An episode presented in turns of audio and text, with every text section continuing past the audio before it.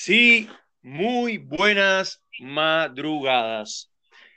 Señoras y señores, por supuesto que no estamos en la madrugada y estamos por primera vez en la segunda temporada de Salvador de Noche con A Solas con Salvador de Noche. ¿Y quién está del otro lado? ¿Quién está conmigo en la cabina, en esta cabina de radio del siglo XXI, moderna, eh, realmente esto con toda la tecnología posible? El señor Don Diebre caricaturista de la Patagonia. Muy buenas tardes, amigo, ¿cómo estás? Hola, Salvador, muy buenas tardes, ¿cómo estás? ¿Cómo se encuentran los escuchas? Eh? Espero que se encuentren muy bien y bueno, a gusto de estar nuevamente en lo que es el estudio principal de A Solas con Salvador de Noche. Salvador, ¿cómo te encuentras? Muy bien, muy bien. La verdad que muy contento de volverte a escuchar, de volver a, a recuperar lo que habíamos dejado por algún tiempo. Yo Estoy pensando en cuatro meses, quizás no tanto, ¿no?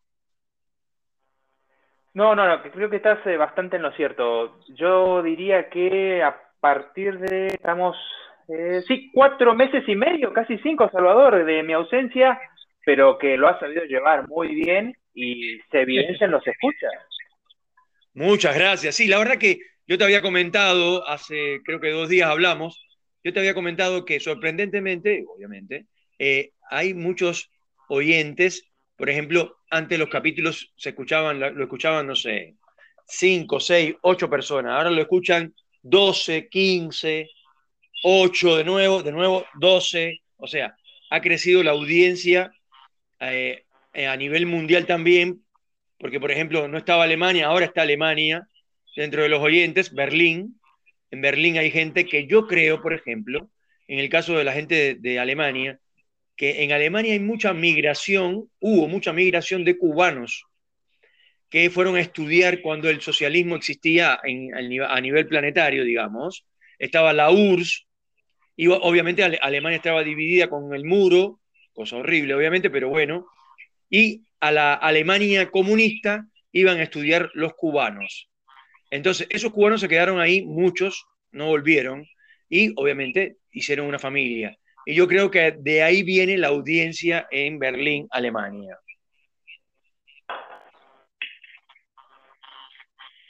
Tenemos que hacer una pequeña aclaración para que se escuchas que tú dices, teníamos cinco, ahora tenemos doce, y estamos hablando por cinco mil o doce mil, no es, no es poco, digamos que estos pocos meses la cantidad de escuchas de Salvador de Noche en cada de sus emisiones porque sabemos que tienes un microblog. Razón. Todo un pequeño que acompaña a las personas, como tú bien dices, aquellos que trabajan en la madrugada y aquellos que se encuentran solos en la madrugada, ¿no es así? Sí, sí, sí, así mismo es. Diebre, tenemos un problema técnico. Te estoy escuchando entrecortado. Sí. O sea, hace así, corta así, que eso no me, no me ha pasado nunca. ¿Se mejora un poquito ahora? Mejor, mejor, ahora te escucho mejor. Bueno, sí, no, no, no, por supuesto, por supuesto, perdón. Esto, tienes mucha razón, es bueno aclarar eso.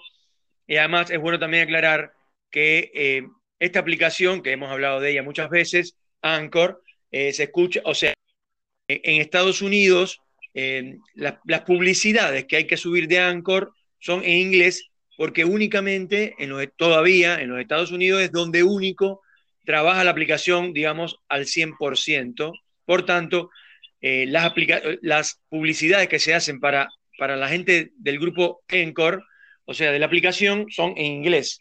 Quería aclararlo porque viste que la mayor parte de los capítulos míos ahora salen con un anuncio del auspiciante, que en este caso sería Encore. En inglés, porque es únicamente para los Estados Unidos, por eso está en inglés, la publicidad.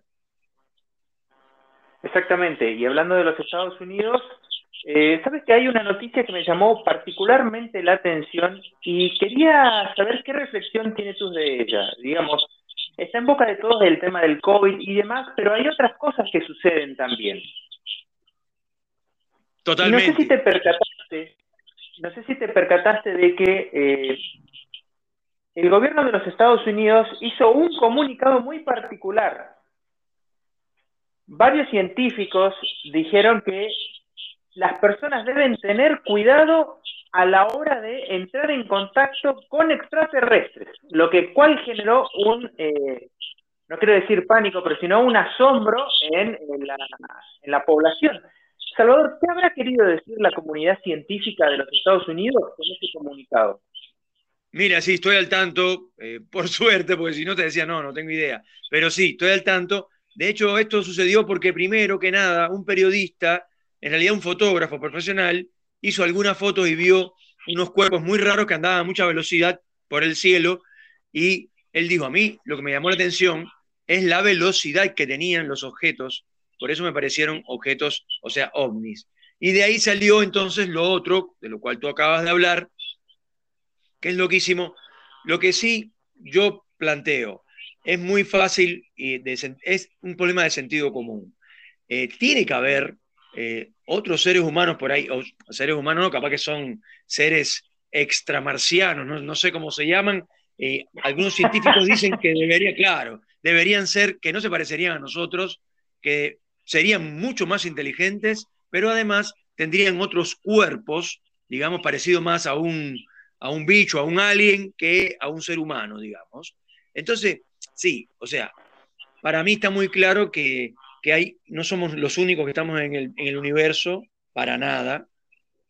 Igual, esto tampoco es que creo en todo lo que veo en ese aspecto, porque viste que hay programas en, History Channel, hay un señor que seguramente tú recuerdas el nombre, que tiene los pelos siempre así parados, tiene los pelos así como si hubiera agarrado la electricidad, y siempre todo lo que hay en la Tierra, según ese hombre, es claro, es de los marcianos, es de, los marcianos no, de, claro, de gente de otro planeta. Eh, las pirámides de Egipto vienen, vinieron con sus naves y la construyeron desde otro planeta. Esto, los dibujos de Nazca eh, vinieron de otro planeta. Bueno, entonces todo viene de otro planeta. Inclusive, hay algunos teóricos que me imagino que hayas escuchado, capaz que no, que dicen que este tema de los virus no es de acá de la Tierra, eso también vino de afuera. O sea, hay algunos teóricos y la, teoría está muy bien basada, si la escuchas bien, tú dices, bueno, tiene cierta razón, que dice que vienen en los meteoritos que se estrellan contra la Tierra, vienen las enfermedades también, del espacio. Eh, loquísimo, ¿no? Pero es así. De todas maneras, y ya vamos a poner un poquito caliente la, parrilla de, sal, de a solas con Salvador de Noche, eh, me preocupa de sobremanera, y lo he, tratado mucho en la segunda temporada de Salvador de Noche, eh, ¿qué pasa con los chinos? A ver, son 1.400 millones de chinos. Está todo bien, aplausos. Pero ¿qué pasa? Que en Wuhan, que es donde surgió el virus, hacen fiestas multitudinarias, todo el mundo sin barbijo, cantando, tocando música rock, música eh, techno, eh, y miles y miles y miles de personas. Además, cuando uno le pregunta a China, ¿me, me reportas las muertes o los, que, los contaminados por COVID, los tipos te responden, no, ayer fueron dos, hoy tres. O sea, cinco en dos días. No, no, no me la creo. ¿Vos qué piensas de eso, mi querido caricaturista?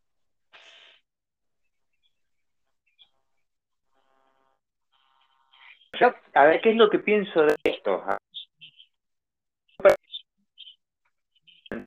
¿Por qué? Eh, están viendo un estamos padeciendo nosotros aquí en Argentina, para todos los que están en la segunda ola de esto del coronavirus. Eh, sin embargo, eh, China pareciera que está como, como, liberado, o sea, es como que ya ha pasado todo lo del coronavirus, es como una noticia vieja, como algo que ha quedado en el pasado.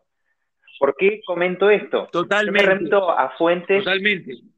a fuentes de lo que son eh, mucho de lo que son los youtubers. Yo sigo mucho estas personas que viven inclusive en lugares de Asia como en la misma China, Japón, Corea y demás.